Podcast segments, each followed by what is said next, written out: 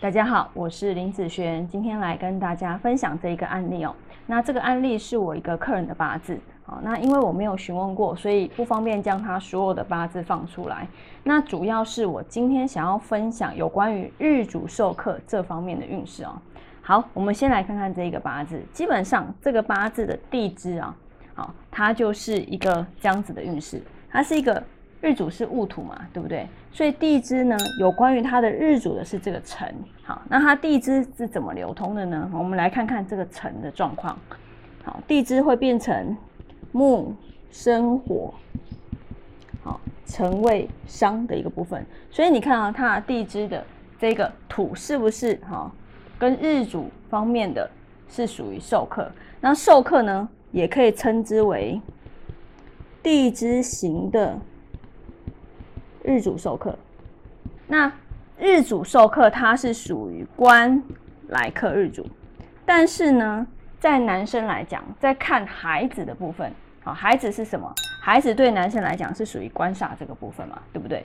但是如果官一直来克的日主，那这方面的运势其实就会偏弱了。好，这个官很要注意的地方是。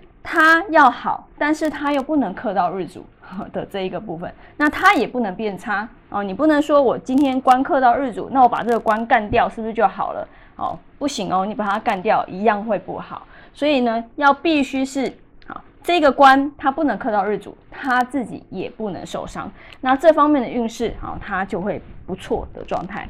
那今天这个客人呢？哦，嗯，他已经生孩子了哈，他已经生孩子了。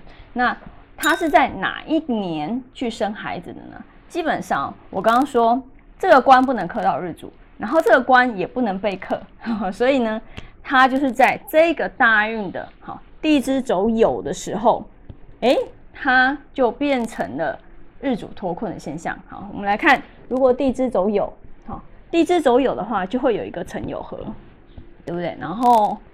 木生火啊，那未伤的部分，所以你看哦，哎，这个日主是不是他就没有受伤了？所以他就受，他就脱困的一个状态，所以他在这一年哈，他就好生了一个孩子哦。所以不是说，嗯，这样子的运势比较差的状态的时候，不代表一辈子。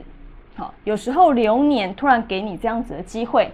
那如果你有好好把握的时候，你在这一年就会有这样子的结果出现。好，但是一样哦，如果这一年你没有去做这样子的事情，那基本上运势给你了，但这个机会你有没有能够拿得到，那就看你好这个时候有没有去做这样子的决定。好，那以上这个影片就分享给大家以及我的学生，我们下次见喽，拜拜。